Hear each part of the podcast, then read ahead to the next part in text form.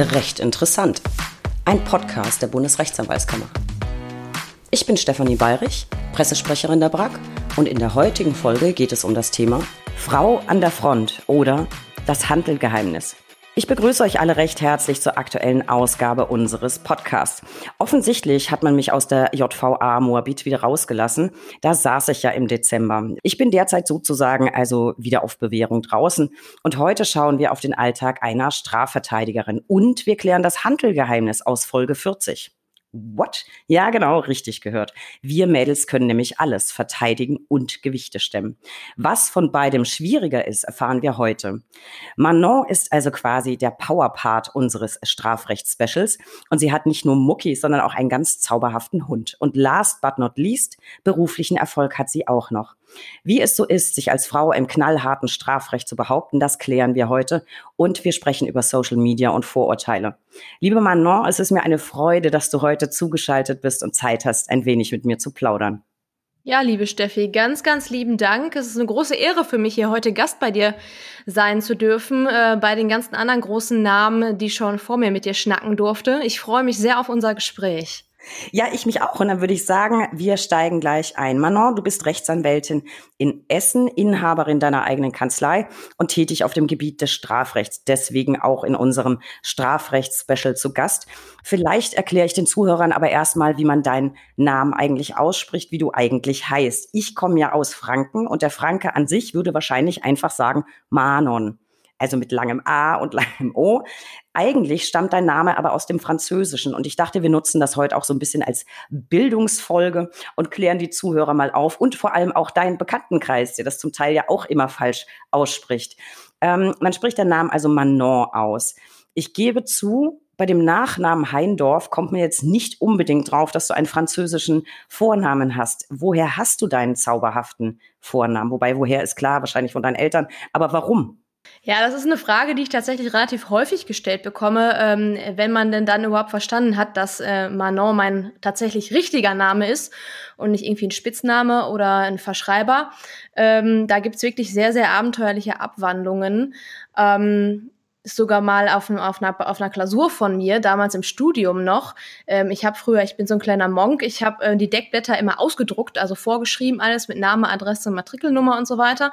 Und dann wurde bei mir in einer Klausur tatsächlich mein Vorname durchgestrichen, als Fehler markiert und Marion drüber geschrieben. Ist nicht. Also das war Ich sag's dir. Also ich habe da die abenteuerlichsten Sachen schon miterlebt. Ja, wo, wo kommt das her? Ja, meine Eltern waren ein bisschen kreativ. Ähm, ursprünglich ähm, bin ich halt nach der gleichnamigen Oper von Puccini benannt, also Manon Lescaut. Ich weiß nicht, ob du die kennst, ähm, ist nicht so ganz bekannt. Ähm, Leute, die Musik mögen, die kennen es vielleicht. Ich selbst habe die Oper tatsächlich noch nicht sehen dürfen. Ähm, ich fieber immer darauf hin, dass sie mal irgendwann in meine Nähe kommt und ich mir diese Oper anschauen kann. Ähm, ja, wobei man tatsächlich auch sagen muss, also meine Eltern sind überhaupt nicht musikalisch. Die fanden den Namen einfach schön klingend und haben den dann ausgesucht. Ähm, die Musikalität hat tatsächlich da ein paar Generationen übersprungen. Also mein, ich glaube, mein Urgroßonkel nagelt mich jetzt da nicht drauf fest, aber sowas in die Richtung. Ähm, der war ähm, Professor an der Uni zu Köln für klassischen Operngesang und ähm, ja, wir haben so ein paar Musiker in der Familie gehabt. Wie gesagt, meine Eltern hat das äh, übersprungen. Meine Schwester und ich haben so ein bisschen was davon mitbekommen. Ähm, mein Opa damals auch, der hat mich schon als Kind immer dann in jede Oper äh, mitgeschleppt, also im, und auch in klassische Konzerte. Und ja, da war der Name halt Programm. Und ähm, ja, bis heute liebe ich die klassische Musik und ähm, freue mich tatsächlich auch über meinen Namen. Früher fand ich das immer ein bisschen nervig, so als Kind, äh, weil jeder den Namen immer falsch ausgesprochen hat oder auch immer dachte, ich, ich wäre irgendwie ein Junge. Ähm, das ist tatsächlich sehr häufig passiert. Also früher war ich mit meinem Namen gar nicht so d'accord, ähm, aber heute äh, genieße ich das tatsächlich, dass ich so einen ausgefallenen Vornamen habe.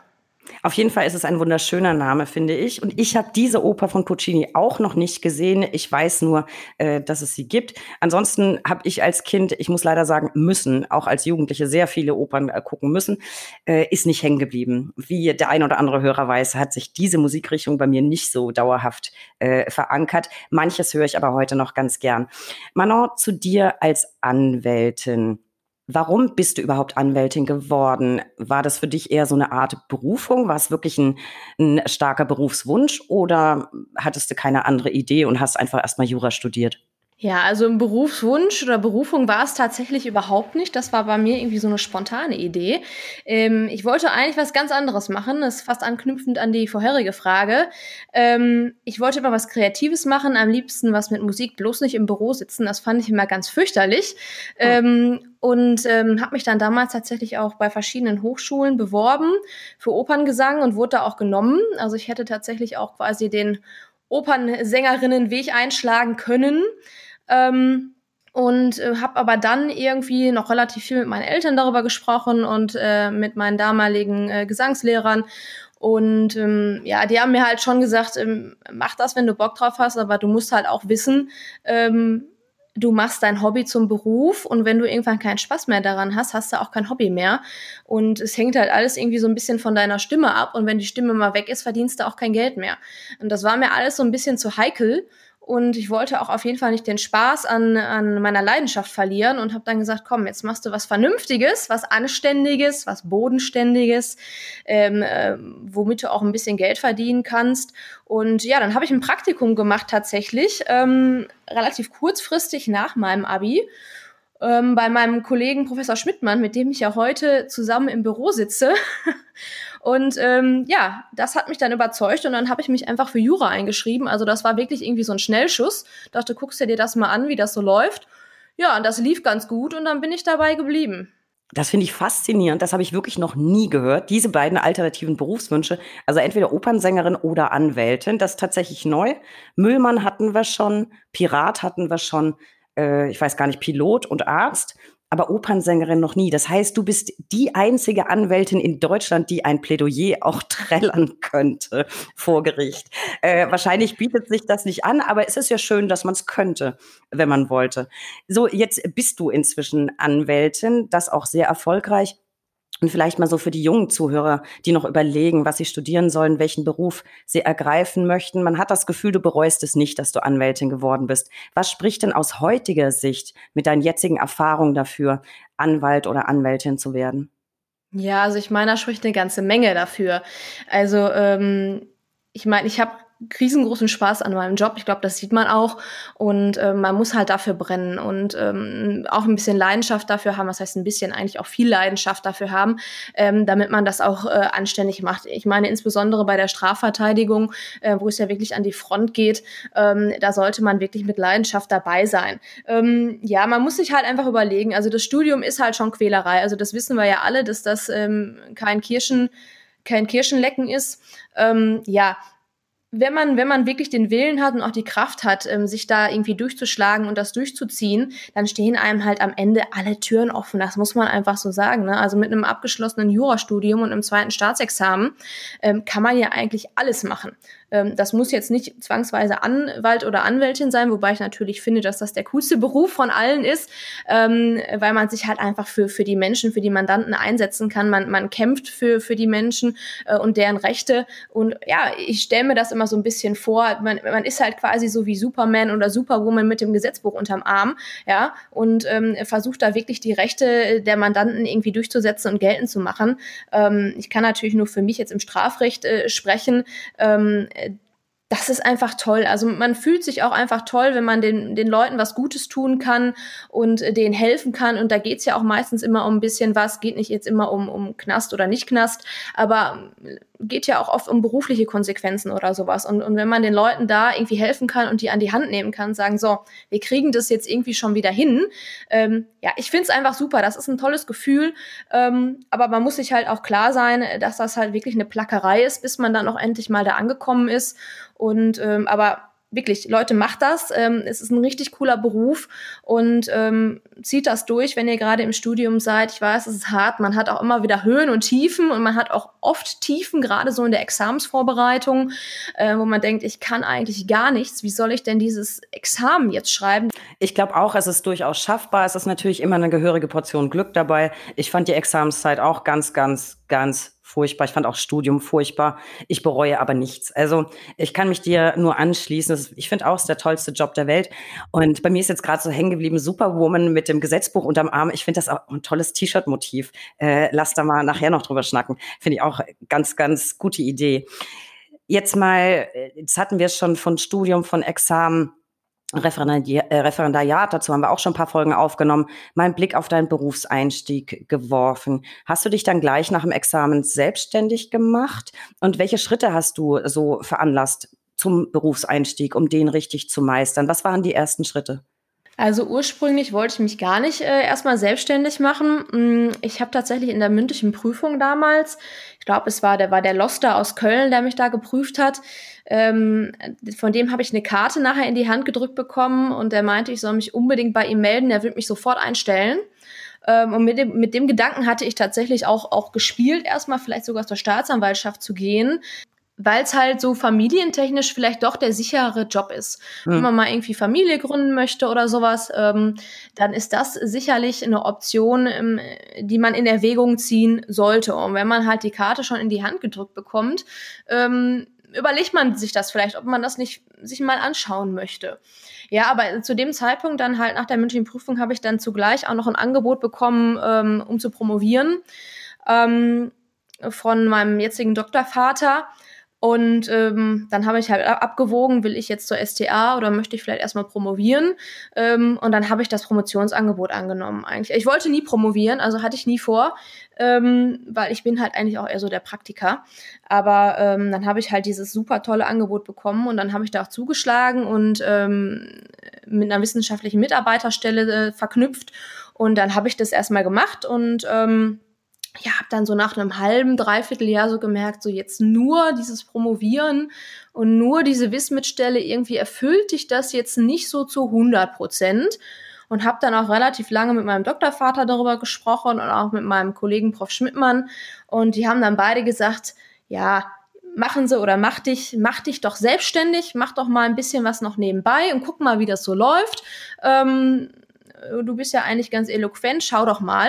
Und dann hat mir mein Kollege hier ein, ein kleines Büro angeboten, beziehungsweise einen kleinen Raum in seinem Büro. Und dann habe ich das einfach gemacht. Und ähm, das war für mich natürlich nicht ganz so risikobehaftet dann wie vielleicht für andere, die sich direkt selbstständig machen. Das muss man auch einfach sagen, weil ich hatte halt ein kleines Gehalt ähm, von der Wismit-Stelle. Und dann habe ich mir das halt einfach langsam so aufgebaut. Und ja, also irgendwie so richtige Tipps, wie man das jetzt macht, habe ich eigentlich gar nicht. Ich habe halt einfach gemacht. Also ich habe immer einfach gemacht, so wie ich das irgendwie meinte, dass man das machen könnte oder dass es vielleicht richtig ist. Also ich, ich wusste es ja auch nicht besser, das muss man ja einfach mal so sagen. Man wird ja nach dem zweiten Examen wieder so ins kalte Wasser geschubst. Man hat ja eigentlich überhaupt gar keine Ahnung, also wirklich null, irgendwie von, von so einem Büroalltag oder wie so ein Büro gemanagt wird oder was man eigentlich so machen möchte. Wenn man irgendwo angestellt ist, dann gibt's halt ähm, die Renos oder die Refas, die sich eigentlich um diesen ganzen Kram kümmern. Ähm, so, und ich musste das halt jetzt alles irgendwie alleine machen. Und ja, das war schon eine Menge Arbeit. Also ich habe äh, da wirklich sehr, sehr viel Arbeit reingesteckt, allein die Sachen mit dem Finanzamt das zu klären. Ich hatte vorher noch nie wirklich einen Kontakt mit dem Finanzamt. Klar, Steuererklärung, aber alles andere, ja, pff, keine Ahnung. Ähm, ja, von daher, also das, äh, es hat auch Spaß gemacht, sich mal damit zu beschäftigen. Und ja, ich habe dann halt Visitenkarten drucken lassen und so. Und ich habe das auch alles, ich habe das alles selber gemacht, habe das selber gestaltet. Ich habe auch meine meine Website komplett selber gemacht. Also ich habe das äh, alles nicht in Auftrag gegeben, weil die Kohle war ja auch nicht da. Ne? Das muss man ja, ja. auch mal sagen. Ähm, man startet ja mit nichts. Also habe ich alles selber gemacht und habe mich da irgendwie so reingefriemelt und reingearbeitet und habe auch sehr oft geflucht, weil technisch bin ich auch ehrlich gesagt nicht so versiert. Ähm, ja, aber am Ende, im Endeffekt hat das halt alles irgendwie geklappt und ich habe dann fleißig Visitenkarten verteilt, wie man das so schön nennt, Klinkenputzen. Also das blieb mir halt nicht erspart, ähm, weil mich kannte ja auch keiner. Also woher sollen die Leute mich auch kennen? Ne? Also sich jetzt ins Büro zu setzen, den Laptop aufzuklappen und sagen, so, hier bin ich, kommt mal alle. Das passiert ja nicht. Ne? Also da brauchen wir uns ja nichts vormachen. Ähm, von daher, ich habe fleißig Kollegen angeschrieben, Kollegen und Kolleginnen, habe mich mit Kollegen und Kollegen getroffen und gesagt, hey Leute, hier bin ich, ich bin neu, habt ihr nicht Bock mal irgendwie was zusammen zu machen? Und ich bin auf jede Netzwerkveranstaltung gegangen, die es irgendwie gab, um, um halt die Leute halt kennenzulernen. Ähm, und ich habe wirklich sehr, sehr viele liebe Kolleginnen und Kollegen da auch kennengelernt, ähm, die mich auch wirklich unterstützt haben und immer noch unterstützen. Und ja, auch im Social Media bin ich ja relativ aktiv. Das hat mir auch geholfen. Da muss man sich aber auch erstmal so ein bisschen reinfinden, äh, bis das so richtig klappt. Ja, also so die, die Marschrichtung, die habe ich jetzt tatsächlich nicht, weil ich es einfach immer irgendwie gemacht habe, ohne groß darüber nachzudenken. Ähm, hat aber gut geklappt. Von daher. Das waren doch jetzt ein paar wertvolle Tipps. Nämlich, das muss man sich, glaube ich, wirklich beherzigen. Und so habe ich es auch gemacht. Ich hatte zwar auch so einen Leitfaden, Kanzleigründung, bla bla, Bücher gekauft und so gelesen, fand es dann alles irgendwie total kompliziert. Und ich habe auch einfach gemacht. Ich glaube, das Erste, was ich mir gekauft habe, war ein wirklich hervorragende technische Ausstattung, dass du, dass du technisch eben im, im Laptop gut aufgestellt bist. Ich habe Geld in die Hand genommen für eine Diktatsoftware, weil ich am Anfang eben auch kannst ja nicht gleich Personal unter Umständen. Nicht ein, ich hatte keine Lust auf so einen riesen Businessplan. Ich habe auch einfach gemacht. Und äh, an das Finanzamt, an meinen ersten Kontakt kann ich mich auch noch erinnern. Ich hatte noch nie eine EUR gemacht. Das war ganz furchtbar. Das musstest du ja auch alles machen. Ich habe das genauso gemacht wie du, aber ich finde, das sind wertvolle Tipps. Die Welt hat nicht auf dich gewartet. Geh raus und stell dich vor. Egal ob am Netzwerken, über Social Media, Kollegen ansprechen. Das sind doch ein paar richtig, richtig gute Tipps.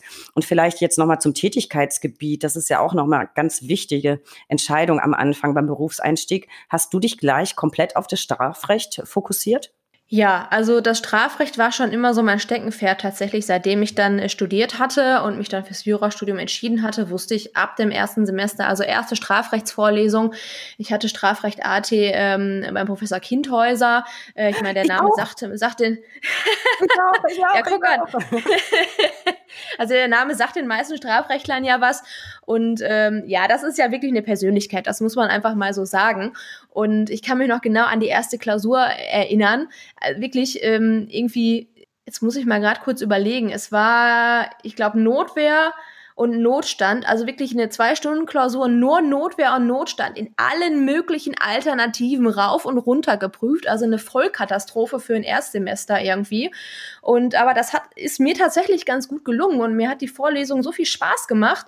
Und da wusste ich, okay, du musst Strafrecht machen und du kannst nichts anderes machen. Und ehrlich gesagt hat mich im weiteren Studium und auch im Bref so der Rest ziemlich gelangweilt. Also Zivilrecht finde ich ganz fürchterlich. Ähm, ich lobe wirklich die Zivilrechtskollegen, die da Spaß dran haben und das ist super, dass die das machen. Ich gebe auch Zivilsachen immer ab, weil ich kann mich damit einfach nicht, nicht in Verbindung bringen. Also ich habe ganz am Anfang, klar, kam mal, kam mal jemand, kannst du mal, kannst du mal, da habe ich das mal gemacht, irgendwie Kaufvertrag oder so ein Kram.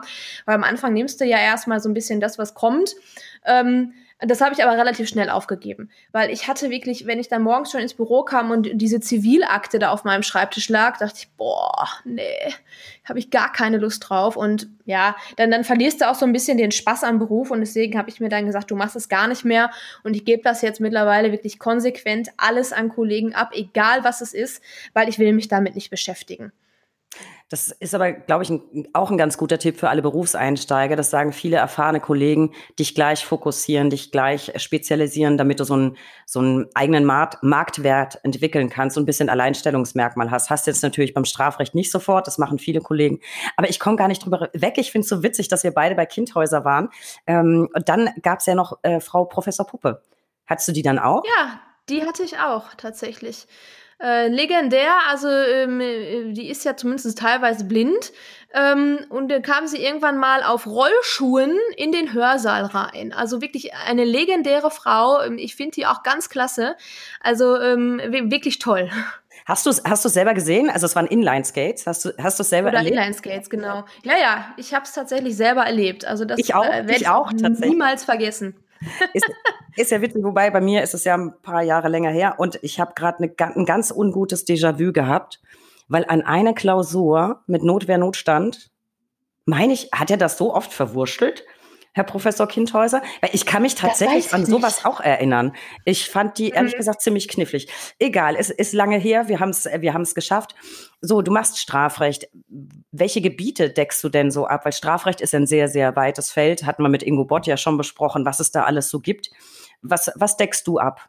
Ja, also ich mache eigentlich alles. Also ähm, gibt jetzt nicht, dass ich sage, dass das Gebiet würde ich jetzt nicht abdecken. Gibt ja Kollegen, die das, die das machen. Das kann ich auch verstehen. Ähm, ich habe das aber für mich entschieden, dass ich grundsätzlich erstmal alles mache. Klar nehme ich nicht jedes Mandat an. Da, da gibt's natürlich ähm, noch noch weitere Fakten oder Faktoren, die da irgendwie eine Rolle spielen. Aber grundsätzlich ähm, decke ich da erstmal alles ab. Ich arbeite oft auch mit mit Kollegen dann einfach zusammen, ähm, sei es im, im Steuerstrafrecht. Da habe ich einen ganz lieben Steuerberater, mit dem ich da zusammen zusammenarbeite.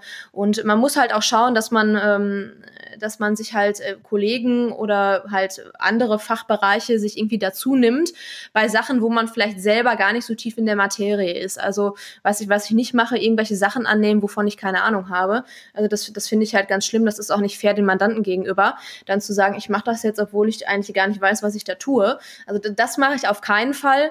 Deswegen unter der Prämisse, ne, ich mache alles unter der Prämisse, dass ich auch weiß, was ich da wirklich tue, äh, beziehungsweise dann Kollegen dazu nehme. Man hat ja auch oft größere Mandate, wo man auch vielleicht zu zweit verteidigt oder wie gesagt den Steuerberater im Hintergrund hat, dass man da sich so ein Team aufbaut, ähm, dass der Mandant dann da auch wirklich ordentlich verteidigt ist.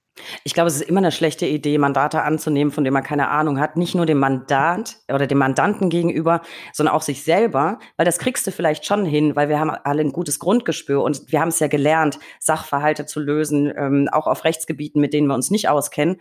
Aber der Arbeitsaufwand ist da natürlich ganz enorm. Deswegen finde ich es auch wirtschaftlich schon immer nicht so besonders schlau. Manon, ich muss jetzt noch mal bei deiner Doktorarbeit einhaken. Du promovierst ja, hast ja selber gesagt, nebenher noch, und zwar zu dem Thema, ich habe es nachgeguckt, Kinderpornografie im Internet im Lichte des Ermittlungsverfahrens, die Ambivalenz zwischen inoffiziellen Ermittlungsmethoden von Bundeskriminalbeamten und den in der StPO normierten Befugnissen, eine kritische Analyse der Rechtslage in Deutschland. Ähm, dazu habe ich diverse Fragen. Ich beschränke mich vielleicht mal auf die wichtigsten. Wie klappt das jetzt nebenher mit dem Beruf? Weil ich kenne mich tatsächlich einige Berufseinsteiger, die nebenher auch noch promovieren. Klappt so oder ist schwierig? Ja, es ist schon schwierig. Also das äh, muss man schon sagen. Also generell, selbst wenn man nicht neben dem Beruf promoviert, ist das ja auch schon schwierig, ähm, da immer dran zu bleiben und immer quasi aktuell zu bleiben. Und ähm, ja, es ist, man muss halt dranbleiben. Also das muss ich ganz ehrlich sagen, bei mir ist das so in so Wellenbewegungen. Ich habe Monate, da läuft das richtig gut und dann ist man auch irgendwie voll im Thema drin. Und dann gibt's auch ein paar Monate, wo du sagst, boah, ich kann mich jetzt auch gerade nicht aufraffen, weil auch gerade so viel irgendwie im Beruf war und man, man braucht halt auch einfach mal irgendwie einen Abend oder einen halben Tag in der Woche, wo man sagen kann, ich mache jetzt einfach mal gar nichts, also wirklich nichts. Ähm, ich bewege mich auch nicht, ich liege einfach nur auf der Couch und lese irgendwie ein Buch oder äh, gucke mir irgendwie eine Serie an, ähm, gehe auch nicht zum Sport oder irgendwas anderes, sondern wirklich einfach mal nur mit sich selbst. Ähm, das braucht man halt zwischendurch auch mal und äh, da leidet es natürlich schon. Ähm, es geht aber stetig voran ähm, geht natürlich nicht so schnell, wie wenn man das nur macht. Dann kann man das sicherlich in, in eins, anderthalb Jahren oder zwei Jahren durchziehen und schaffen. Ähm, das ist natürlich neben dem Beruf zumindest für mich nicht möglich. Es gibt bestimmt auch Kolleginnen und Kollegen, die das neben dem Beruf ähm, super easy gewuppt haben. Ähm, das will ich gar nicht sagen, aber ähm, so ein Überflieger bin ich dann nicht. Ähm, deswegen, es ist harte Arbeit und es ist auch wirklich anstrengend und es sitzt einem auch immer im Nacken. Ne? Das muss man halt auch sagen. Also das liegt dann auch, ich lege das halt auch präsent immer auf meinen Schreibtisch zu Hause hin, damit ich es auch nicht vergesse. und äh, ja, es ist immer so, sitzt dann so auf der Schulter und du musst noch, du musst noch, du musst noch weiterschreiben. Ne? Ja, ich, ich hoffe, dass ich das irgendwann dann äh, auch zu Ende bringe. Ähm, aber es macht mir halt auch einfach Spaß, in diesem Thema zu forschen. Aber es, äh, du hast ja keinen zeitlichen Druck. Ne? Du hast ja deinen Job, also nee. solange es irgendwann fertig ist, ist doch gut. Ähm, zum Thema, warum gerade dieses auf den ersten Blick vielleicht äh, nicht so richtig schöne Thema? Wie kamst du drauf? Ja, also das Sexualstrafrecht hat mich tatsächlich schon immer interessiert. Das äh, muss ich mal so sagen, dass ich hatte dann auch im Schwerpunkt, hatte natürlich einen strafrechtlichen Schwerpunkt und hatte dann da auch Sexualstrafrechtsvorlesungen und habe da auch Klausuren geschrieben und so. Ich fand das immer total interessant. Ich kann gar nicht genau sagen, warum. Ähm, das Thema für, für die DIS, ja, es ist halt einfach ähm, eine hochaktuelle Thematik, muss man ja einfach so sagen. Also da tut sich ja unfassbar viel. Es gibt ja kein halbes Jahr, würde ich schon fast sagen, ohne dass es da nicht irgendwie eine Gesetzesänderung gibt. Ähm, und es kommen ja auch immer mehr Fälle zutage und ähm, es ist halt wirklich wenig erforscht, das muss man auch sagen. Vielleicht, weil, weil es gerade so eine unschöne Thematik ist und sich auch viele einfach nicht gerne damit beschäftigen oder auch nicht beschäftigen wollen. Verstehe ich auch total. Ähm, aber das hat mich halt einfach gereizt, weil es halt wirklich nicht so richtig erforscht ist und ähm, es aber gerade so aktuell ist. Und ja, es ist, es ist super aktuell und gerade in der letzten Zeit liest man ja immer mal wieder davon, dass KI bei der Aufdeckung von Kinderpornografie eingesetzt werden soll. Was ich daran wiederum ganz spannend finde, ist, dass eigentlich die Trefferquote bei Einsatz von KI relativ niedrig, niedrig wäre. Man sagt oder schätzt so ungefähr zehn Prozent würden überhaupt nur entdeckt. Auf der anderen Seite hast du das Problem, dass das mit Manpower vom Aufwand her ja gar nicht richtig zu stemmen ist. Also selbst wenn ähm, auf der anderen Seite sogar nur 0% wären, weil das kriegen wir einfach nicht gewuppt, muss man sagen, sind 10% dann nicht vielleicht besser als gar nichts. Wie stehst du dazu aus Sicht des Strafverteidigers? Ja, gut, das ist natürlich jetzt eine ambivalente Sichtweise. Einmal die Sichtweise des Strafverteidigers, einmal die Sichtweise als ähm, Promovierende. Ne? Das, das muss man natürlich jetzt differenzieren. Ähm, ja, wenn wir jetzt mal auf das Jahr 2020 gucken, ähm, da sagt die Statistik, da haben wir 18.761 Fälle von Kinderpornografie. Also das ist schon, ist schon eine Menge. Ich glaube, 2018 oder sowas waren das knapp 7.000, wenn ich mich richtig erinnere. Nagel mich da jetzt nicht fest. Ähm, und zum Vorjahr ist das 53 äh, Prozent mehr. Also es ist enorm angestiegen. Ähm, wobei man sich natürlich jetzt die Frage stellen muss, ist einfach die Nutzung oder der Erwerb von Kinderpornografie angestiegen oder ist oder halt ähm, Genau, ist halt die Anzahl ähm, äh, der Entdeckung höher geworden, weil ich glaube nämlich eher, dass es zweiteres ist. Ähm, ich wage zu bezweifeln, dass von letztem Jahr zu diesem Jahr auf einmal mehr als 50 Prozent auf einmal sich für Kinderpornografie interessieren äh, zu dem Vergleich zum Vorjahr. Ähm, deswegen, also so schlecht ist die Aufdeckungsquote jetzt nicht. Natürlich könnte die besser sein. Ähm, und ähm, das ist halt auch der Grund, ähm, weshalb ich diese Thematik da ähm, quasi gewählt habe für die DIS, um einfach zu schauen, was kann man da einfach besser machen. Aus Sicht der Strafverteidigung ist das natürlich wieder eine ganz andere. Ne? Das kannst du natürlich nicht vergleichen. Da muss man halt dann schauen, was machen die Beamten denn eigentlich da und was wird da denn eingesetzt? Umgesetzt. Zum Beispiel äh, Thema EncroChat, was ja jetzt momentan überall in aller Munde ist. Ähm, ist das denn überhaupt alles äh, zulässig und verfassungsmäßig? Und ne, da muss man als Verteidiger muss man dann natürlich wieder eine andere Sicht anbringen ähm, als ähm, die Sicht aus den äh, aus den Ermittlungsbehörden. Ähm, das kann man kann man nicht vergleichen. Aber ich glaube, dass wir uns alle einig sind, ähm, dass man halt schauen muss, dass man das irgendwie bekämpft. Es muss natürlich aber mit rechtsstaatlichen Mitteln passieren. Ähm, das muss man halt auch einfach so sehen. Also deswegen finde ich die Diskussion auch enorm spannend, weil ich bin natürlich auch der Meinung, das musst du so hart und so effektiv bekämpfen wie nur möglich. Mm, ich kann mir aber, dazu fehlt mir der technische Sachverstand, nicht so wirklich vorstellen, wie du die Algorithmen programmieren sollst, damit sie wirklich unterscheiden können, ob jetzt ein im Internet aufgefundenes Foto Kinderpornografie ist oder ob es von einem Kindergeburtstag ist und die Kids sitzen im Planschbecken. Also ich bin sowieso der Meinung, je weniger Kinderfotos im Internet und auf Social Media, desto besser. Aber es gibt ja auch wirklich harmlose Fotos. Das kann ich mir schlecht vorstellen, wie du das programmieren solltest. Aber wir verfolgen das. Und vielleicht kann man das ja dann auch irgendwann bei dir alles nachlesen. Also ich bin sehr gespannt, wie es dann mit der Doktorarbeit weitergeht. Ähm, jetzt mal wieder zurück zu deinen, weil du, weil du gerade gesagt hast, ja, vielleicht ist das wenig erforscht, weil das Thema so unschön ist und viele sich nicht mit beschäftigen wollen, führt mich zu einer Frage, die mir wirklich immer und immer wieder gestellt wird. Und jeder Strafverteidiger, der bei mir zu Gast war, der bekommt sie weitergereicht. Äh, gibt es bestimmte Delikte, die du nicht an oder bei denen du die Täter nicht vertreten würdest? Bestimmte Mandate, wo du sagst, nee, so ein Täter vertrete ich nicht. Nein, die gibt es nicht.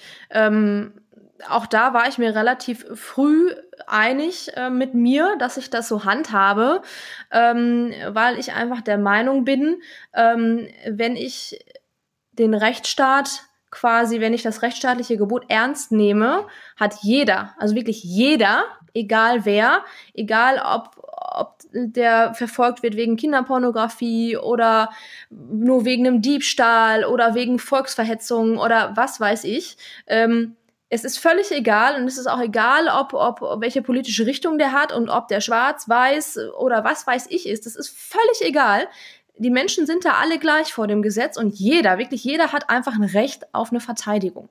So. Und was ich persönlich von diesem Menschen halte, ist völlig irrelevant. Das hat überhaupt nichts mit meinem Job zu tun. Meine persönliche Haltung zu irgendwelchen Thematiken, zu irgendwelchen Taten oder äh, zu irgendwelchen politischen Ansichten oder was weiß ich, das muss man meines Erachtens völlig außen vor lassen, weil sonst kannst du den Job nicht richtig machen. Und ähm, ich glaube, das gelingt mir halt ganz gut. Ähm, das diskutiere ich tatsächlich relativ häufig immer mal wieder mit, mit Freunden, die mich auch mal fragen, wie kannst du, wie kannst du, wie kannst du das nur machen? Ich könnte das nicht. Und ich habe eigentlich gar nicht so eine richtige Antwort auf die Frage. Die Frage zielt dann meistens dahin, wie kannst du das mit dir vereinbaren? Ähm, ich habe da einfach, ich mache da einfach einen Cut. Also das, was ich beruflich mache, mache ich beruflich. Und was ich privat mache, mache ich privat. Und meine privaten Ansichten haben nichts mit dem zu tun, was ich da beruflich mache.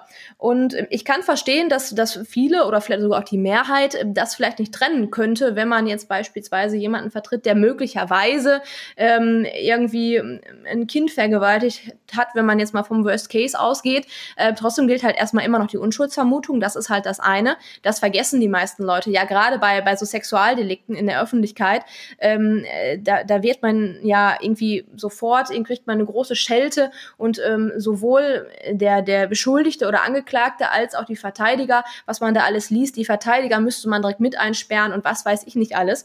Und da denke ich mir, Leute, habt ihr mal irgendwie ins Grundgesetz geguckt? Ähm, ja, und von daher ein ganz klares Nein für mich. Ich mache da keinen Ausschluss, äh, was, was die Taten angeht. Wie gesagt, man muss natürlich immer noch schauen. Es gibt verschiedene Faktoren, die immer noch eine Rolle spielen, dass man natürlich mal sagt, ich nehme das Mandat nicht an. Das hat aber jetzt nicht was mit der Tat zu tun, sondern äh, das sind andere Parameter, die da eine Rolle spielen. Ähm, deswegen, also da ist von mir eine ganz klare Marschrichtung. Ähm, ich verteidige alles. Ich finde das auch völlig richtig. Ist genau, genau meine Auffassung. Ich nehme aber auch immer wieder wahr in meinem Umfeld, dass es ein Thema ist, das sehr, sehr polarisiert.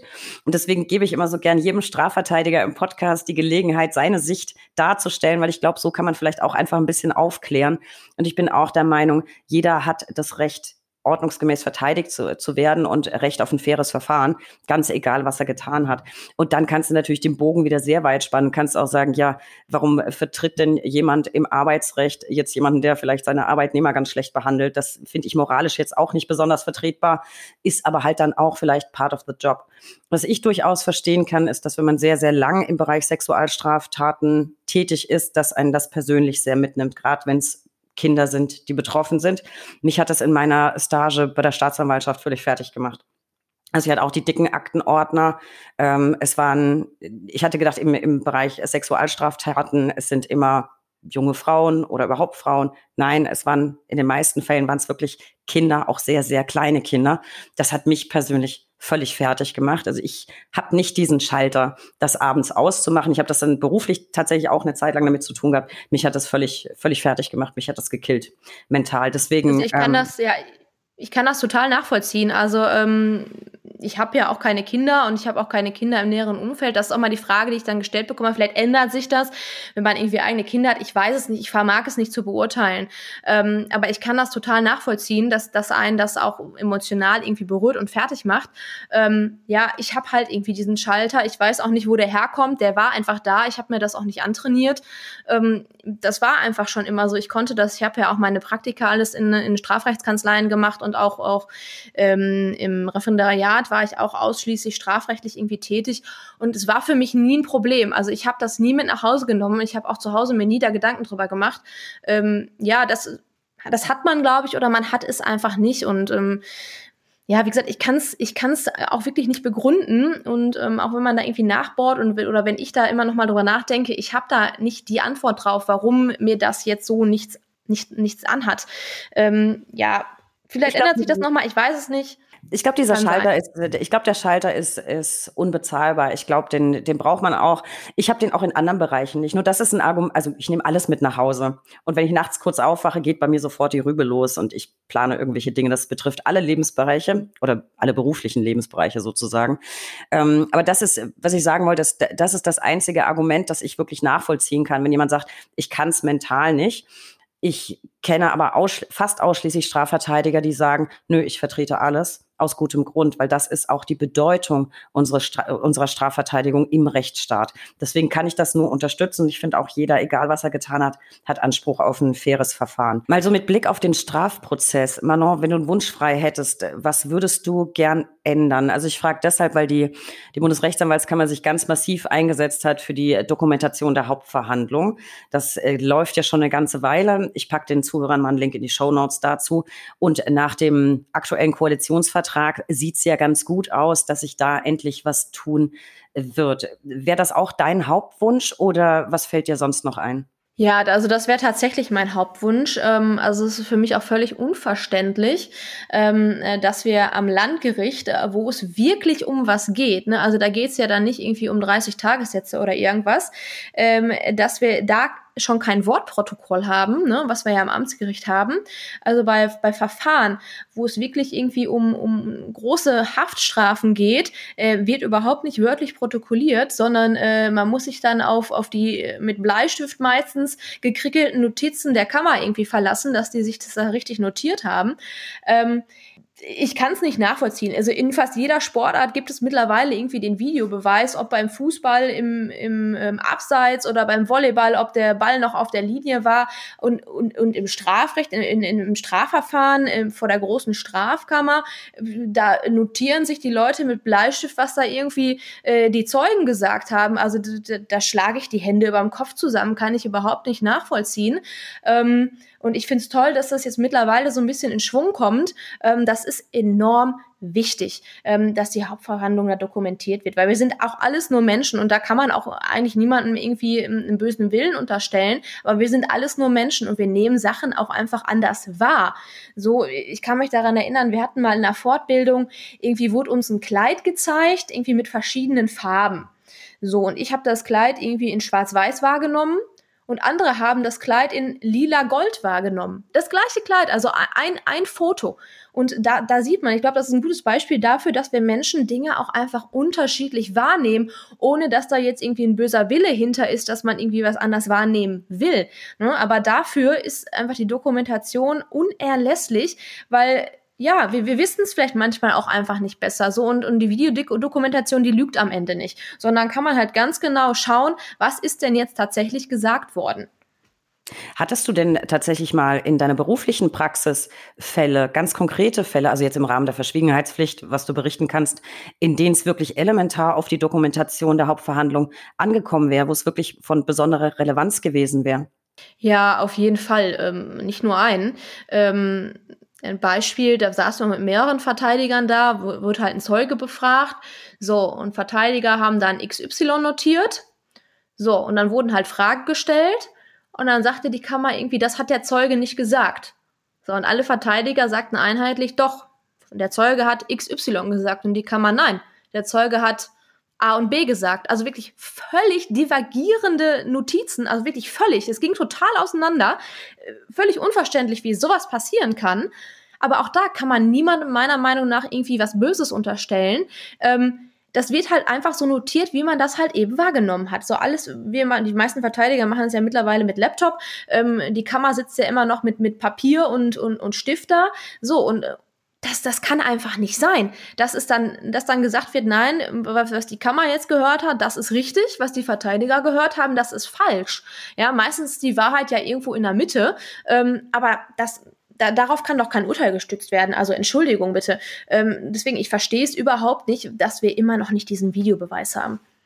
Ich hoffe, ich hoffe wirklich, dass das jetzt klappt. Wie gesagt, Koalitionsvertrag klingt, oder das ist ja erstmal nur Entwurf. Ich glaube, ganz abgesegnet ist er ja noch nicht. Beziehungsweise, wenn wir ausstrahlen, bis dahin dann vielleicht schon. Ähm, aber man, man, man kennt das ja selber aus dem Arbeitsalltag. Hast eine kleine Gruppenbesprechung und ähm, hinterher ist sich keiner mehr einig, welches Ergebnis jetzt eigentlich gefunden wurde. Das kann ja einfach passieren. Das ist ja auch menschlich, wie du sagst. Ich weiß, dass Heiko aus unserer Folge 42 Strafverteidigung, Recht und Rock'n'Roll sich das ja auch ganz doll äh, gewünscht hat. Und das geht, glaube ich, den meisten Strafverteidigern so. Wir werden beobachten, was draus wird. Apropos Heiko, äh, Manon, da wollte ich dich unbedingt noch drauf ansprechen ihr kennt euch ja. Und Heiko hat mir vor der Aufzeichnung unseres gemeinsamen Podcasts erzählt, wie ihr euch kennengelernt habt. Und ich fand, die Geschichte war ein echter Knaller. Und da wollte ich jetzt gern die Zuhörer noch ein bisschen teilhaben lassen. Erzähl doch mal, wie ihr euch kennengelernt habt. ja, das ist eigentlich tatsächlich eine witzige Geschichte, so wie das Leben so spielt, ne? Ähm das war ganz am Anfang wo ich mich selbstständig gemacht hatte, wo ich äh, Visitenkarten verteilt habe. Ich bin damals wirklich ähm, zu jedem Amtsgericht ähm, von dem Landgericht Bezirk Essen gefahren und habe mich da jeweils den ganzen Tag immer in die Hauptverhandlungen gesetzt und habe jedem Richter nach der Hauptverhandlung meine Karte in die Hand gedrückt, ich habe mich vorgestellt, ja, weil am Anfang ist man ja dann auch froh, wenn man mal irgendwie so ein paar Pflichtverteidigungen absahnt. Äh, klar kann man im Endeffekt nicht davon leben, aber man muss ja mal irgendwo anfangen. So, und ähm, dann war ich tatsächlich äh, am Amtsgericht Essen irgendwo unterwegs bei dem XY Richter und habe mich dann hinten reingesetzt. Ich glaube, es war eine Vorsitzende. So, und ähm, bin halt einfach mitten in der Hauptverhandlung da rein So, Heiko war da irgendwie Verteidiger und ich habe mich halt hinten ins, ins Publikum einfach reingesetzt und wollte warten, bis die HV dann zu Ende war, damit ich da irgendwie meine Visitenkarte loskriegen konnte. So, und dann war irgendwie Hauptverhandlungspause, weil ich glaube, Heiko einen Antrag gestellt hat. Äh, auf jeden Fall bin ich dann raus und habe dann gewartet und dann kam er auf mich zu, sprach mich an, ähm, irgendwie wer ich denn sei ähm, und ob ich denn irgendwie jetzt ein Spitzel von der Versicherung sei. Und jetzt eben Team Strafverteidigung. Ich muss nur so lachen, als er mir das erzählt hat. Natürlich dann in seiner Art, die eben sehr direkt ist, die ich auch sehr mag, wie er erzählte. Und dann sitzt sie da hinten drin, da musste ich, da musste ich erst mal gucken gehen, ob die nicht da Spitzel ist oder so. Ich habe da so drüber lachen müssen. Fand ich, äh, fand ich ganz fantastisch. Äh, weg von Team Strafverteidigung, vielleicht nochmal einen Schritt zurück zu äh, Reformbedarf. Also Dokumentation, Hauptverhandlungen sind wir uns einig, muss es geben, wird hoffentlich kommen. Was mich jetzt brennend interessiert, weil uns das sehr beschäftigt bei der BRAC Online-Verfahren. Ähm, da ist ja auch ganz viel in Planung. Es gibt viele konkrete Vorschläge. Auch die BRAC hat selber Vorschläge unterbreitet. Auch das finden die Zuhörer in den Show Notes. Ich persönlich bin immer der Meinung, Online-Verfahren sind eine gute Sache. Sie eignen sich aber nicht für jedes Verfahren. Also gerade Strafverfahren kann ich mir nicht vorstellen, wie das komplett online ablaufen soll. Jetzt würde ich aber gerne noch mal den Blick einer Strafverteidigerin zu dem Thema haben. Du bist ja auch sehr für audiovisuelle Dokumentation und so. Ähm, aber wie sieht's aus mit Online-Verfahren? Wie stehst du dazu? Ist meiner Meinung nach im Strafverfahren nicht umsetzbar. Ähm, weil es geht ja, wenn man es mal vergleicht mit dem Zivilrecht, da geht es einfach irgendwie um eine Sache. Da streitet sich äh, Nachbar X mit Nachbar Y, wo der Gartenzwerg jetzt steht, mal ganz überspitzt gesagt. Ähm, da sind die, sind die persönlichen Ambivalenzen der Personen völlig oder der Parteien völlig irrelevant, interessiert niemanden. Es geht wirklich nur um die Sache selbst. Darf der Gartenzwerg da jetzt stehen oder darf der da nicht stehen? So, und im Strafrecht geht es ja um eine Person. Es geht um eine Persönlichkeit, es geht um einen Menschen. Das dürfen wir nicht vergessen. Auch so schlimm die Tat noch ist, ähm, trotzdem geht es immer noch um einen Menschen. Und ähm, das, das Gericht, bis die Kammer und auch die Staatsanwaltschaft und auch, auch die Öffentlichkeit, äh, die müssen sich einfach ein Bild von dieser Person machen können und das kann man nicht im Online-Verfahren. Das geht einfach nicht. Ähm, allein schon Gesichtspunkte der Strafzumessung, was spricht für den Angeklagten, ja, ähm, das kann man nicht äh, mittels eines Online-Verfahrens bewerten. Also es geht ja auch teilweise um Schicksale, das darf man halt wirklich nicht vergessen und das kann man einfach über eine Kamera kann man das nicht rüberbringen. Also das geht nicht. Und, und wie, wie soll es überhaupt umgesetzt werden, wenn dann jemand in U-Haft sitzt? Soll derjenige dann alleine da in U-Haft mit einer Kamera sitzen oder der Anwalt sitzt dann in der Zelle neben ihm? Oder also wie soll das denn laufen? Also das, das, das funktioniert nicht und das geht meiner Meinung nach im Strafprozess überhaupt gar nicht, weil es essentiell wichtig ist, dass man einfach die Person erlebt. Wie ist die Person? Wer ist die Person? Was, welches Schicksal steht irgendwie dahinter? Und das geht online einfach nicht. Ja, ich sehe das, ich sehe das genauso. Und an dieser Stelle liebe Grüße an Christoph Knauer aus unserem äh, SDPO-Ausschuss. Der hat auch in Folge 1 und ich glaube Folge 44 sich dazu schon geäußert. Liebe Grüße an, an Christoph. So, Manon, jetzt würde ich gerne noch mal ein bisschen auf dich tatsächlich als Anwältin mit Betonung auf dem IN gucken. Wenn du bist jetzt kein schüchternes Mäuschen, das haben wir jetzt alles schon gehört. Trotzdem sagt man ja dem Strafrecht nach, dass es ein Rechtsgebiet ist, in dem es besonders hart zur Sache geht, wo man auch mal mit harten Bandagen kämpfen muss. Und mich würde jetzt wirklich interessieren, glaubst du, dass es dir als Frau, als Verteidigerin leichter oder schwerer fällt, dich auf, auf diesem Gebiet zu behaupten? Also ganz egal, ob gegenüber Richtern oder Staatsanwälten oder vielleicht Kollegen. Hast du das Gefühl, es macht einen Unterschied, ob du Mann oder Frau bist? Naja, also ich kann es ja im Endeffekt gar nicht beurteilen, weil ich war ja nie mal Mann und habe das ausprobiert, wie es ist, wenn ich ein Mann wäre. Ähm, also ich würde nicht sagen, dass das unbedingt der Fall ist. Es kommt natürlich auch immer wieder auf den Einzelfall an, aber um sich vor Gericht zu behaupten, äh, muss man ja erstmal ähm, die STPO kennen. So, und Kenntnisse in der STPO kann ich sowohl als Frau und als auch als Mann haben. Also ähm, da steht, glaube ich, eine Frau, ähm, einem Mann nichts nahe, wenn, wenn die Kenntnis der STPO einfach da ist und die ist halt im Strafverfahren einfach unerlässlich.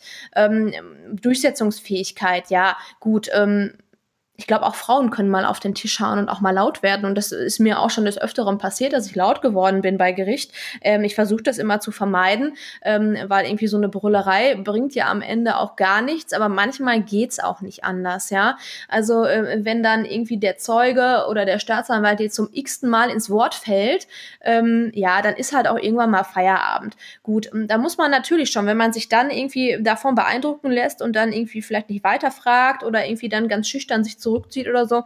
Das ist natürlich in der Verteidigung suboptimal. Das muss man natürlich sagen. Aber ich glaube nicht, dass das ein Problem ist, was irgendwie Frauen haben. Es gibt sicherlich auch, auch Männer, die vielleicht da so ein bisschen schüchterner sind und sich da im, im Gerichtssaal nicht so richtig durchsetzen können. Ähm, ich glaube, dass das einfach eine Charaktereigenschaft ist. Ähm, klar, ist, ist äh, gerade im, im Strafrecht ist das noch ein männlich äh, dominiertes Rechtsgebiet. Das muss man auch sagen. Also es gibt deutlich mehr Verteidiger als Verteidigerinnen. Ähm, aber ich meine, ich kenne ganz viele ganz tolle Kolleginnen, ähm, die sich da auch durchsetzen und die das wirklich gut machen. Und ähm, äh, jetzt mal an alle, an alle Studentinnen oder Referendarinnen und wenn ihr, wenn ihr Bock darauf habt, dann macht das, ja. Lasst euch da auch nicht einschüchtern. Klar gibt es immer mal wieder äh, Richter oder auch Kollegen, ähm, äh, die das so ein bisschen belächeln oder dann kommen auch so Kommentare, ja, sie machen das ja jetzt noch nicht so lange, das können sie ja noch nicht wissen oder sowas. Und wenn man dann halt einfach mit der passenden SDPO-Norm dagegen schlägt, ähm, dann ist da halt auch relativ schnell Ruhe im Karton. Ja, man muss halt, vielleicht muss man einfach immer ein bisschen besser sein als andere. Ähm, aber ich glaube, das gilt sowohl für Männlein als auch Weiblein. Einfach immer ein bisschen besser sein, als man glaubt, dass die anderen sind, ähm, dann hat man da gewonnen. Also dann belächelt einen auch keiner mehr, wenn da einfach rechtlich fundiertes Wissen hinter ist, sondern ist es, glaube ich, auch egal, ähm, ob da irgendwie der, der gestandene Verteidiger mit 25 Jahren Berufserfahrung sitzt oder irgendwie ähm, die Verteidigerin mit langen blonden Haaren, ähm, die vielleicht erst ein paar Jahre im Beruf ist. Wenn das Wissen da ist, ist das Wissen da. So und ähm, deswegen, ich, ich, meiner Meinung nach hat es die Frau nicht grundsätzlich schwieriger als der Mann irgendwie im Strafprozess. Es kommt halt einfach darauf an, wie man damit umgeht. Das, das glaube ich auch. Ich höre aber leider immer wieder, das ist jetzt nicht unbedingt aufs Strafrecht allein begrenzt, sondern auf, auf andere Rechtsgebiete, die zum Teil eben immer noch männerdominiert sind, höre ich immer wieder mal von Kolleginnen, ja, dass man gerade so von von älteren Kollegen hier und da mal so nicht ganz ernst genommen wird. Und du hast es jetzt selber vorweggenommen. Ich hätte es jetzt auch noch ein bisschen konkreter auf deine Person ähm, bezogen. Du bist eine wirklich junge, attraktive Frau und wie du selbst sagst, ja, ganz lange blonde Haare hast du auch noch. Und bevor ich jetzt tausend Mails kriege, ja, ich packe einen Link in die Show Notes, dann könnt ihr alle selber gucken, ähm, wie bezaubernd Manon aussieht. Sie heißt nicht nur bezaubernd, sie sieht auch bezaubernd aus. Also Link in den Show Notes, äh, dann habe ich nicht so viel Mailverkehr. Ähm, aber da glaube ich schon, dass vielleicht gerade wenn man so aussieht, es noch ein bisschen häufiger vielleicht vorkommt, dass du vielleicht mit so einem Mäuskenspruch ja, so ein bisschen abgestempelt wirst. Das war jetzt so das Szenario, das ich im Kopf hatte. Und da wollte ich von dir einfach gern wissen, hast du das Gefühl, dass das passierte öfter mal im Strafprozess? Jein, also ähm, so ein, ja, also diese Mäuschensprüche, die kommen schon relativ häufig. Wir nennen sie jetzt mal Mäuschensprüche. Hm. Ähm, aber meistens halt auch von, von Kollegen, also wie, eigentlich gar nicht von, von Richtern oder Staatsanwälten, die halten sich da eigentlich zurück. Ähm, halt eher wirklich von Kollegen, wobei ich auch der Meinung bin, dass sicherlich 90 Prozent der Kollegen das auch gar nicht böse meinen. Ähm, die sind, glaube ich, einfach so in, in diesem Trott gefangen und dann kommt da jetzt so, ein, so ein junges Hühnchen an mit langen blonden Haaren und irgendwie Stöckelschüchen und kurzem Röckchen. Da rede ich jetzt nicht zwangsläufig von mir. Ähm, mhm. Aber das ist halt, ne, das, wenn man dann auch als einzige Frau vielleicht da mit mehreren Verteidigern da sitzt, dann, dann kommen halt solche Sprüche. Und die kommen auch relativ häufig. Ähm, und es ist halt eine Frage, wie man damit umgeht. Ich kann halt jetzt sagen, boah, was ein Idiot, vorsichtig gesagt. Was, was, was, was sagt er jetzt da zu mir? Was soll das? Der nimmt mich ja gar nicht ernst. Oder ich gehe einfach darauf ein und der kriegt einen Spruch von mir zurück. So, es, es kommt halt darauf an, wie, ne, wie man einfach damit umgeht. Und wie gesagt, ich bin mir wirklich sicher, dass die meisten das gar nicht böse meinen. Also der, der beste Spruch, den ich mal bekommen habe, also das werde ich niemals vergessen, niemals. Ähm, aber auch da weiß ich sogar, dass das nicht böse gemeint ist. Wenn der Kollege das jetzt hört, liebe Grüße. Ähm, das war mal irgendwann zu Weihnachten. Ich back ja immer Plätzchen und dann habe ich Plätzchen mitgebracht und hatte die in so einer Tupperdose und habe die Kollegen dann auch gefragt, ob sie denn auch einen Keks haben wollen. Und ähm, dann habe ich so diese Tupperdose irgendwie da weitergereicht und dann sagte der eine Kollege, ja, Frau Kollegin, also mit der Tupperdose in der Hand, da sehen Sie aber unverschämt attraktiv aus. ja.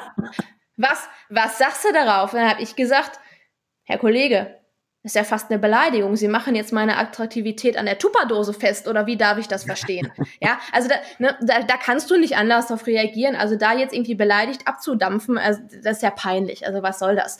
Ähm, meiner Meinung nach muss man halt einfach mit Witz darauf antworten und ich nehme das natürlich auch nicht ernst. Also ich glaube auch nicht, ähm, dass man mich aufgrund solcher Sprüche irgendwie ähm, minderwertig behandeln möchte oder mich klein machen möchte. Ich glaube, das ist halt einfach irgendwie, das ist halt so ein Männerding. Also uns Frauen wird niemals einfallen, äh, einem Kollegen, der dir eine Tupperdose mit Keksen hinhält, zu sagen, ah, Herr Kollege, mit der Tupperdose, ne? Ah, das sieht aber super aus. Das wird keiner Frau einfallen. Ja, also. Ich ähm, weiß ehrlich gesagt gar nicht. Ehrlich gesagt klingt das so ein bisschen, als könnte es ein Spruch von mir sein. Ich bin nicht so.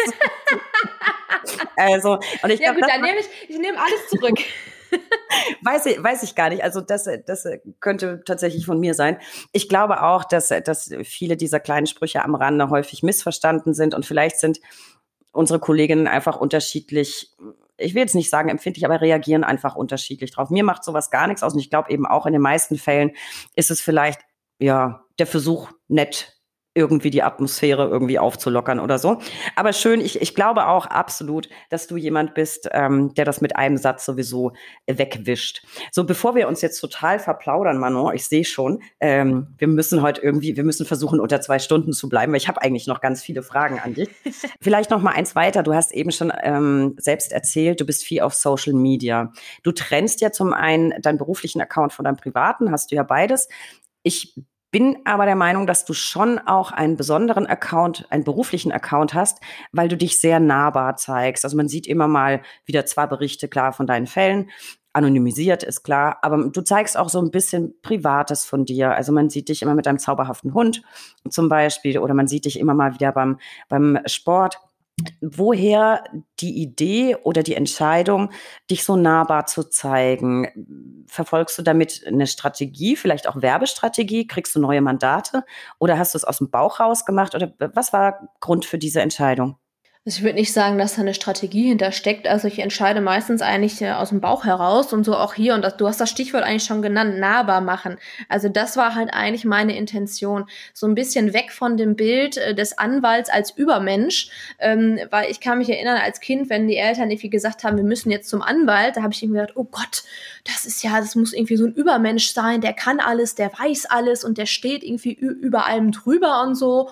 Und ähm, ja, das, das versuche ich einfach so ein bisschen zu vermeiden, weil wir sind halt auch alles irgendwie nur Menschen und wir haben halt mal ein bisschen länger studiert und das war es aber dann auch irgendwie. Das unterscheidet uns jetzt irgendwie nicht von anderen und ich versuche einfach wirklich mich als Person nahbar zu machen, um den Leuten auch zu zeigen, hey, ich habe vielleicht auch Verständnis für eure Situation und ich kann da vielleicht auch Verständnis für aufbringen und äh, ich verurteile euch nicht, ja. Also auch ich bin irgendwie nur ein Mensch und ähm, ja, also die, der typische, dieses typische Bild vom Anwalt, so mit, mit Stock im Arsch und immer im Anzug und ähm, geht nicht ans Telefon, nur die Sekretärin geht ans Telefon und der ist irgendwie nie erreichbar und so. Ähm, das versuche ich halt wirklich zu vermeiden. Also ich versuche einfach mit den Leuten in Anführungsstrichen auf Augenhöhe äh, zu sprechen. Ähm, ich glaube, das, das hilft vielen Mandanten auch einfach, äh, wenn sie sehen, hier äh, mein Anwalt, meine Anwältin ähm, verurteilt mich nicht, sondern die versucht vielleicht, versucht auch Verständnis aufzubringen, beziehungsweise ähm, ja, fühlt sich so ein bisschen mit in die Situation rein. Empathie ist da, glaube ich, ein großes Stichwort, was vielen Anwälten auch fehlt, meiner Meinung nach. Ähm, einfach da empathisch mit den, mit den Mandanten auch umzugehen, ähm, weil da sitzt ja auch nicht immer nur der, der super Schwerverbrecher, dem irgendwie alles völlig egal ist. Ja, das muss man ja auch einfach mal so sehen. Da sitzen ja auch stinknormale Leute wie du und ich. Auch, auch uns kann ja mal was passieren, dass wir irgendwie Klar. einen Verteidiger brauchen. Ne? Also da sind wir ja alle nicht gefeit vor. Von daher, und das versuche ich einfach damit zu vermitteln. Ich bin ein normaler Mensch, der in Urlaub fährt, der irgendwie einen Hund hat, der Sport macht und ähm, der manchmal auch irgendwie einen scheiß Tag hat. Ja, das, das ist halt so. Und ich glaube, das kommt bei den Mandanten ganz gut an. Und wie gesagt, Strategie war da eigentlich gar nicht dahinter, sondern einfach, ja, ich bin ein normaler Mensch wie du und ich. Ähm, ja, von daher aber ich, ich finde deinen dein Account wahnsinnig sympathisch, deswegen bin ich auch auf dich aufmerksam geworden. Und ich finde, das ist so ein, jetzt kein ganz neuer Trend, aber ich finde, es ist so eine, so eine sehr, sehr positive Entwicklung in der Anwaltschaft, weil es gibt immer mehr dieser Accounts. Also es sind ganz sympathische Kollegen, die zeigen mal, ach Gott, ich habe Plätzchen gebacken oder ich war jetzt hier beim Essen, berichten natürlich auch Fachliches und lassen einen aber auch mal an einem schönen Moment einfach teilhaben. Ich finde, das macht die ganze Kollegenschaft oder die Anwaltsbubble, wie ich sie ganz äh, ganz gern nenne, macht die sehr sympathisch, nahbar und ich habe eigentlich die Anwälte erst seit Instagram so richtig ins Herz geschlossen, weil ich jetzt gesehen habe, es gibt so ganz viel sympathische, nette, bunte Menschen. Also wir sind alle ganz unterschiedlich und jeder hat aber so eine besondere Facette, die ich schätze. Also zumindest die Kollegen, mit denen ich so auf, auf Instagram zu tun habe. Und wie kommt das so, was du so machst bei den Kollegen so an? Ja, also eigentlich fast ausschließlich gut. Ähm, es gibt natürlich immer Leute, die sagen, hm, ist vielleicht nicht so toll, was du da machst, aber ja, es ist halt einfach, das sind die neuen Medien, das muss man auch einfach einfach so sagen. Man muss ja auch mit der Zeit gehen und ähm, ich bin der Meinung, ähm, solange man da nicht gegen irgendwelche Berufspflichten oder gegen andere ähm, Strafgesetze oder was weiß ich verstößt, ähm, kann man das völlig unbedenklich machen. Ähm, und es, es hilft den Leuten auch einfach. Auch, das ist ja auch, auch ein Medium, um aufzuklären. Ähm, zum Beispiel, was auch viele Kollegen und auch ich immer mal wieder zwischendurch posten und predigen, Leute, redet nicht mit der Polizei. Ja, wenn ihr irgendwie vorläufig festgenommen werdet oder sei es auch nur irgendwie ein Verkehrsunfall mit, mit, mit, mit einer Körperverletzung, die da irgendwie eine Rolle spielt.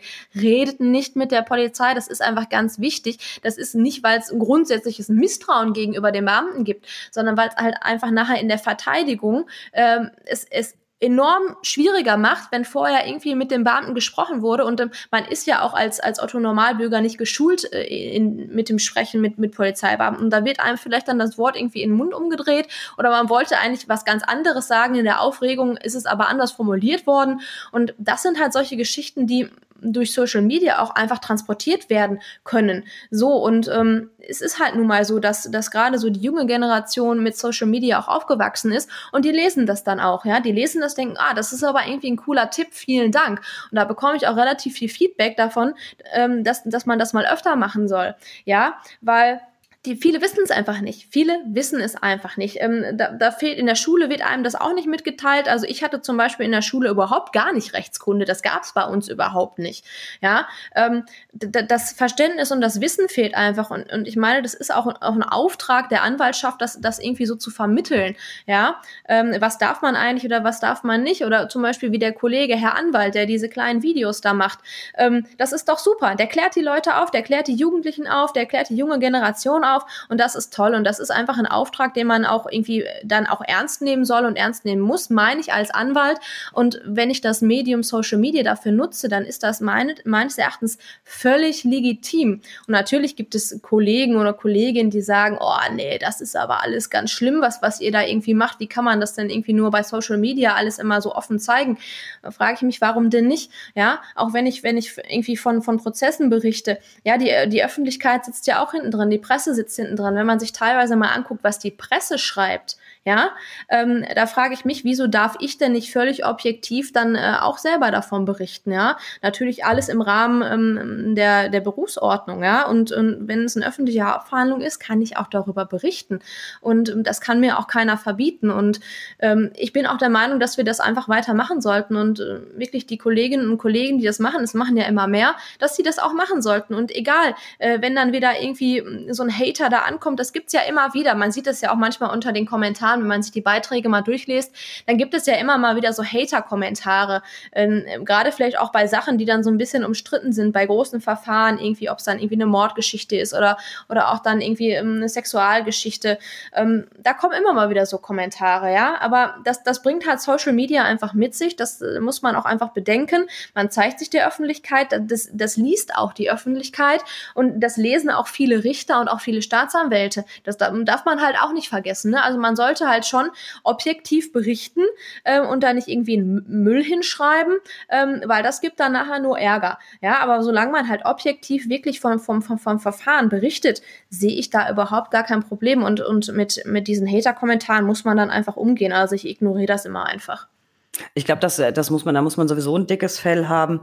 Ich bin, bin der Meinung, dass du das sehr, sehr neutral machst, wenn du von, von einem Verfahren berichtest oder von einem Fall, äh, Fall, ist es ja A, immer alles total anonymisiert, das sowieso. Und bei dir im Speziellen weiß ich, dass du das auch mit dem Mandanten vorher noch besprichst. Also von daher wüsste ich gar nicht, wo berufsrechtlich da ein Problem sein sollte. Ich glaube, es ist ein sehr, sehr gutes Tool, um allgemein ein bisschen wirklich für Aufklärung zu sorgen, den Leuten auch die Angst zu nehmen vor dem Anwaltsbesuch. Ne? Also gerade in Kombination mit den bisschen privaten Elementen, die man bei dir immer sieht.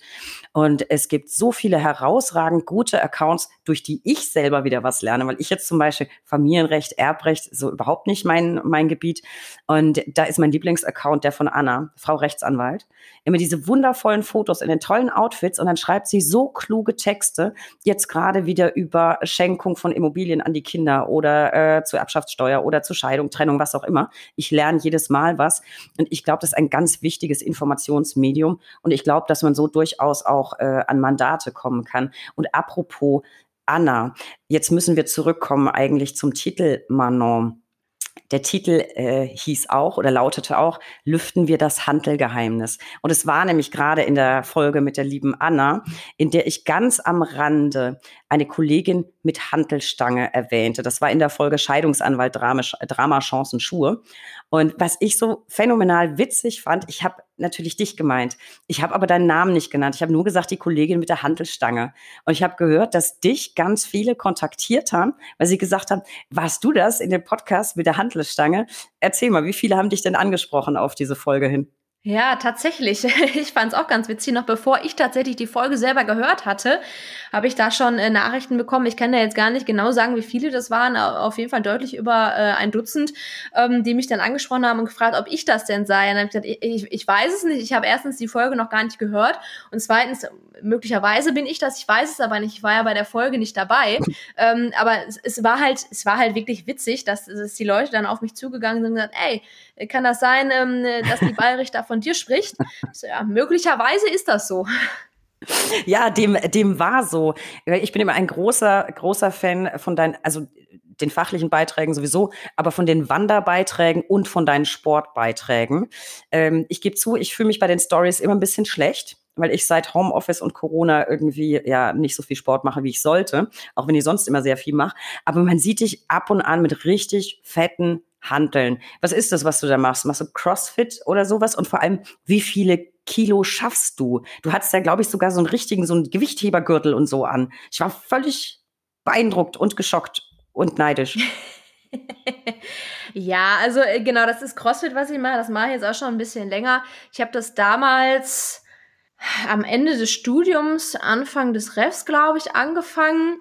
Ähm, ich habe schon relativ viele Sportarten durch. Also ich habe auch mal eine ganze Zeit Ballett gemacht, das siehst du heute nicht mehr. Ähm, und es, mir war immer alles zu langweilig. Also ich war da irgendwie nicht so ausgelastet mit. Und dann habe ich halt CrossFit für mich entdeckt und das ist halt wirklich die Sportart, wo ich irgendwie die komplette überschüssige Energie oder so diese ganze Wut, die sich vielleicht auch mal anstaut, so über den Tag hinaus, da kannst du halt einfach alles rauslassen. Da kannst du dich halt komplett auspowern und ähm, das hilft mir einfach ungemein, um irgendwie so eine Balance zu finden. Und ja, ich äh, mache das sehr, sehr gerne, mal mehr, mal weniger. Zurzeit läuft's ganz gut. Ähm, er war zwischenzeitlich auch mal verletzt, da musste ich ein bisschen aussetzen.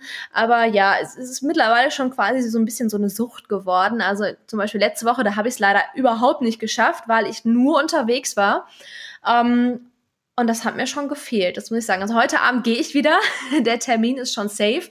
Und ja, also du steigerst dich natürlich auch irgendwie von Woche zu Woche, von Monat zu Monat, von Jahr zu Jahr und es kommt am Ende natürlich nicht allein auf, auf ähm, die Gewichte an, die du da stemmst, sondern CrossFit ist ja, ist ja viel mehr. Ne? Das ist ja äh, ein Mix aus Gewichtheben, Ausdauer und ähm, ja, Gymnastics quasi. Und ja, so ein Gewichthebergürtel, den brauchst du halt, wenn es an die schweren Gewichte geht. So. Und ähm, gerade als Frau, wenn du irgendwie eine zierliche Taille hast oder so, das, das unterstützt halt schon, damit, damit du dich da einfach nicht verletzt. Ja, es kommt immer so ein bisschen auf die Übung an, was ich da schaffe. Ähm, das ist du weißt ja, genau, welches, äh, du weißt genau, welches Video ich meine. Du weißt genau, ne, da hast du, wie nennt man das, Reißen? Und dann hast Reißen? du sie auch noch wie Superwoman auf den Boden geworfen. Das waren die große ja, also ich weiß tatsächlich nicht genau, welches Video du meinst, weil da gibt's gibt's mehrere von. Ähm, ja, also äh, keine Ahnung. Also es kommt halt wirklich auf die Übung an. Also so ein normales Kreuzheben, ähm, da schaffe ich gerade so die 100. Ähm, aber alles andere. Dachte ich doch. Ich glaube, es war ja, das war das, das Kreuz. Ja, ja, ja, ja. Ich fand das. Kann sein, ja. Ich fand das beeindruckend. Ich konnte es nicht sehen an. Ich habe versucht, das ich habe es mir mal ans, mehrmals angeguckt, habe versucht zu erkennen, was auf den Scheiben steht, war aber nicht lesbar. Aber das ja. war so mein Tipp. Also ich hatte gedacht, so 80, 90, 100 sieht das schon aus. Ich war völlig beeindruckt. Ja, also Hut ab. Ich bin, ich bin ehrlich, ich bin ein bisschen neidisch. Ich finde das ganz, ganz äh, faszinierend das wäre mir zu viel. Das ist ja, das bin ja zweimal ich. ich das, aber ich finde es auf jeden Fall mega cool und auch das wäre ein Motiv äh, für ein T-Shirt, finde ich. So, jetzt waren wir eigentlich, Manon, schon ein bisschen privat. Jetzt äh, rutschen wir doch direkt rein in meine Lieblingskategorie, die drei Ls. Der Buchstabe L kann für so vieles stehen. Lieblingssport, Lieblingshandel, Lieblingshaustier. Ähm, und für dich habe ich die drei folgenden Ls. Mal abgesehen vom CrossFit, was ist deine Lieblingsfreizeitbeschäftigung? Eindeutig das Wandern. Also ich liebe die Berge ähm, und ähm, ich wohne ja leider sehr, sehr weit weg von den Bergen, was ein bisschen bedauerlich ist. Aber so der, der, der Urlaub im Sommer, der muss auf jeden Fall immer einmal in die Berge gehen. Und ähm, ja, ich mache da gerne sehr lange Touren, bin da den ganzen Tag immer unterwegs. Ähm, dann ist Maya meistens auch mit am Start und äh, die freut sich natürlich auch immer, äh, wenn wir da große Touren machen. Und ja, das ist eindeutig das Wandern. Das finde ich auch immer beeindruckend. Wer sich dafür interessiert, auch da ein Blick in die Show Notes. Da habe ich deinen dein Instagram-Account, wie gesagt, verlinkt. Und da sieht man auch immer wieder mal Fotos von den Touren. Und ich bin so beeindruckt, äh, dein Hund und du, äh, ihr seid beide so topfit, lauft beide irrsinnig weite Strecken. Man sieht es immer. Und dann gucke ich mich an und gucke Franz an. Und wir schaffen es vielleicht einmal, um Hof zu laufen pro Tag. Äh, sehr, sehr beeindruckend. Also Franz äh, ist von Maja genauso weit weg wie ich von dir, wenn es um sportliche Höchst Höchstleistung geht. Dann dein Lieblingsort. Ja, da kann ich eigentlich direkt äh, nahtlos anknüpfen. Ähm, ich liebe Südtirol. Ähm, es ist einfach ganz, ganz toll. Du hast halt äh, die Berge und zugleich ähm, diesen mediterranen italienischen Flair, den ich auch einfach so liebe. Also Italien, ich liebe Italien. Ähm, und Südtirol vereint halt quasi irgendwie alles so in einem. Und wenn man dann noch ein bisschen weiter südlich geht zum Gardasee, dann hast du sogar noch das Wasser mit den Bergen. Also das ist so, das ist für mich dann Erholung pur. Also Berge und dann irgendwie noch ein See dabei. Und alles, was es in Südtirol gibt, ist einfach toll. Finde ich, finde ich auch. Ich liebe Südtirol sehr. Ich bin sehr oft, klar, ich komme aus, aus Franken, da ist es nicht so weit mit dem Auto. Ja, schon weit, aber man kann es gut machen. Bin jahrelang mit meinen Eltern hingefahren und ich liebe auch sehr die, die Gegend so rund um Meran, Bozen, dann so ein bisschen Algund, Pristian, da kannst du ganz toll, ganz toll wandern, haben wir früher auch gemacht, liebe ich auch sehr und die Küche ist phänomenal. Bleibt ein letztes L für dich, Manon, dein Lieblingsinstrument? Das Saxophon. Ich äh, spiele tatsächlich Saxophon. Ich äh, habe das äh, gelernt in einer, im Gymnasium irgendwann mal habe ich damit angefangen. Da habe dann auch lange Zeit in einer Big Band gespielt und ich liebe einfach Jazz und Blues neben der klassischen Musik, ähm, finde find ich super. Und ja, jetzt äh, habe ich ein paar Jahre tatsächlich schon nicht mehr gespielt. Das Saxophon liegt bei mir, weil ich einfach keine Zeit hatte, ähm, äh, neben den anderen Dingen, die ich so mache. Aber ja, das Saxophon ist, ist und bleibt mein Lieblingsinstrument und ähm, ich weiß, viele sehen das immer irgendwie so als, als, als Aufzugmusik, weil man kennt ja so diese 20er Jahre Filme, wo dann irgendwie im Aufzug so Saxophon gespielt wird. Das wird ja manchmal so ein bisschen runtergetan. Aber Saxophon ist so ein tolles und vielfältiges Instrument. Und ja, ich, ich liebe es einfach, wenn ich mal irgendwann wieder mehr Zeit habe, äh, dann werde ich mich dem auch mal wieder vermehrt widmen.